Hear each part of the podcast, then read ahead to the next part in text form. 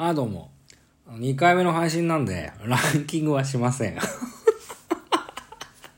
終わるわけないだろ、これで。終わるわけないですよ。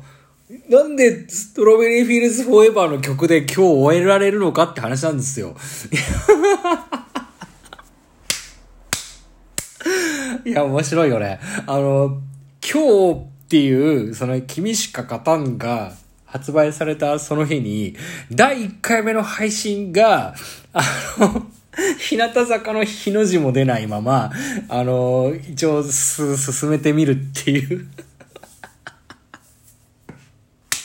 もうさ、誰も笑ってないんだよ。だって聞いてるやついないんだもん だけど、まあ面白いよね。えっ、と、それでね、と、8時ですね。8時に配信されたじゃないですか。で、これをね、だからその YouTube チャンネルで、君しか勝たんの、えっ、ー、と、チアリーディングバージョンみたいなのが配信しますよっていう風に言ってたからさ、まあ、急いで家に帰ってきて、あのー、YouTube をね、見たわけですよ。そしたら、もうあのー、あの、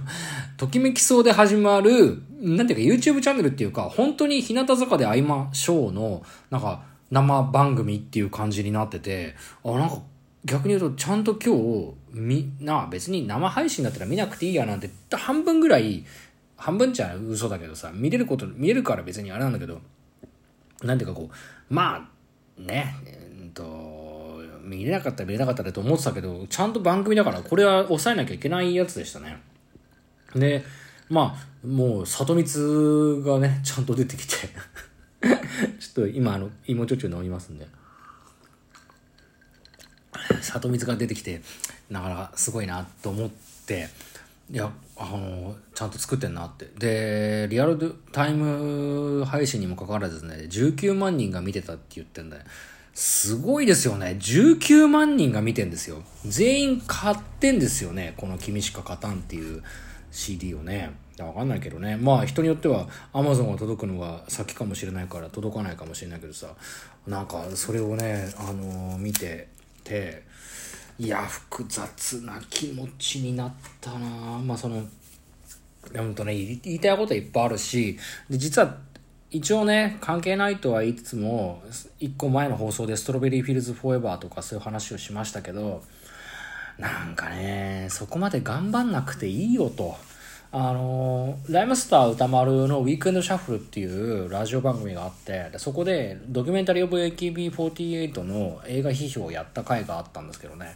だからそのその時にも歌丸さんが言ってましたけどねあの AKB のその総選挙とかっていうものがまあ、いわゆる誰が一番人気があってっていうことを熾烈に争うっていう、まあ、残酷賞じゃないかっていうふうに言ってたんですよね歌丸は。だそれは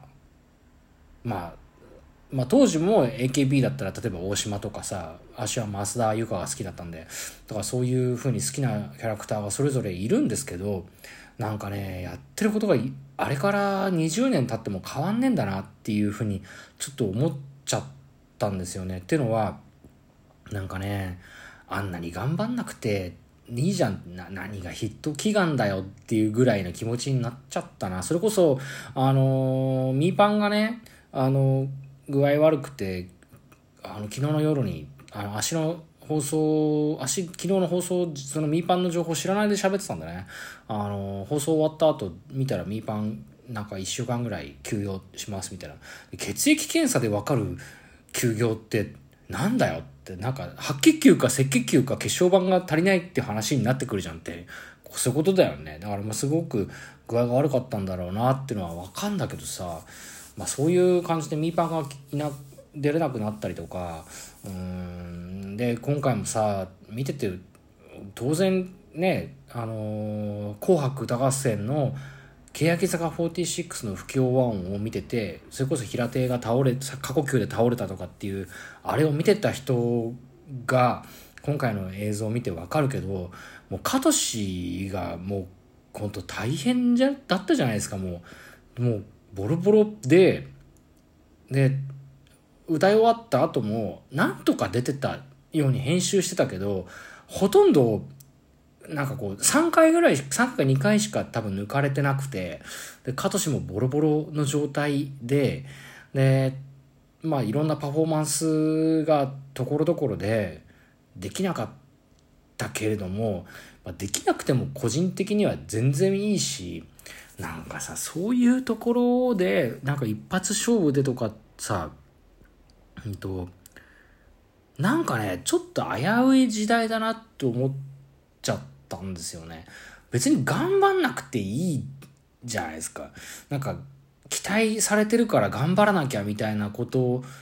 そそういう感じなんですか？ちょっとわかんないんだよね。もうそんなに頑張んなくていいじゃんって。ストロベリーフィルズじゃないけど。あー。なんかさ別にどうでもいいって言っちゃあれだけどさあのできててもできなくても別に応援するしさ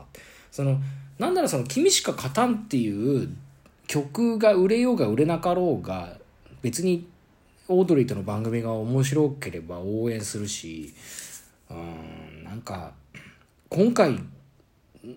それを頑張るみたいなものになんか一生懸命さがなんか頑張ったねとか一生懸命やってるのに感動したっていうよりはえなんかこんなに頑張んないとダメなんだ今みたいなのになんか逆にちょっとこう申し訳ないというかなんならそのなんていうかその例えば加藤氏が私が頑張んなきゃって思う一役として自分がこういうふうにいろんな外に向けて加藤氏が好きだとか加藤氏頑張って頑張れとは俺は言ったことないけど加藤氏を応援してるよっていうことを伝えることの一つ一つが元気玉みたいな感じでえっ、ー、となんていうか加藤氏に対して元気玉の逆だよね。負担をみんなの負担がオラの肩にかかってるっていうなんかさ元気玉の逆負担玉みたいな風にもしなってんだとしたらまあ応援しないよじゃあっていうそのなんか負担になるぐらいだったら応援しないでしょっていう、その、心身 ともに健康であることが大前提であるはずなものが、なんかね、今日のその生中継の YouTube のチアリーディング版君しか勝たんを見る限りでは、うんそういう日向坂を見たいわけではないって言ったらわがままなんでしょうか。なんか頑張ってること自体を否定するわけでは当然ないしそれはすごいなって思うんだけど頑張ってる姿に感動するというよりはなんかそんな頑張んなくていいぞ。別に君が君は君でいいんだよっていうふうに思うんですけどね。なんか他のお日様はそうではないんですかね。だから別にそれを否定するわけじゃないし偉いし頑張ってたしよかったなと思いましたけどなんか見てて感動もごめんなさい僕はしなかったしなんか見ててなんかかわいそうだから辛いな辛そうだなってうん例えばですねその例えば今日泣いてたおたけとか、うんと、カトシのなんか親族って言ってあれだけどさ周りの人間があれを見て自分の娘ないし自分の姪とかさ自分のお姉ちゃんとかがああいう風な感じでテレビでなんか泣きながら頑張ってるっていうのを見て頑張ったねって思うかもしんないけどいやそんなに大変で辛くて具合が悪くなるぐらいだったらやんなくていいよっていう風に言うんじゃないですかね。なんかそこってもうそれこそ歌丸が言ってたもうちょっと残酷賞になっちゃなってきちゃってんじゃないかなっていう意味でうん個人的にはあんまり泣けなかったな。まあその中でも小坂はいつも通りクールだったしダンスで言ったらあのお寿司金村美空があの抜群に良かったし、まあ、相変わらず影山と松田好花もスタッツを残してはいたからそういう意味であの全体が日向坂をサポートしてるっていうふうにも思ったしあのミーパンのミーパンに対してのあのミーパンって言ったりとかパンを食べるフレーズがあったりとかいろいろなこと思ったけどうーんじゃあ応援するってどういうスタンスで皆さんご覧になるんですかっていうのをま今一度ちょっとこうねしてほしいなしてほしいというかえー考えてもいい時期が来てんのかなってこれだってそれが度重なって平手っていう人は辞めたんじゃないんですかっていうこともありますしね。ということで今日ですね実はあの埼玉県でいうとこですね川越っていう場所があるんですけどそこに行って CD を買ってきたんで残りのところで、えータイプ D のえっ、と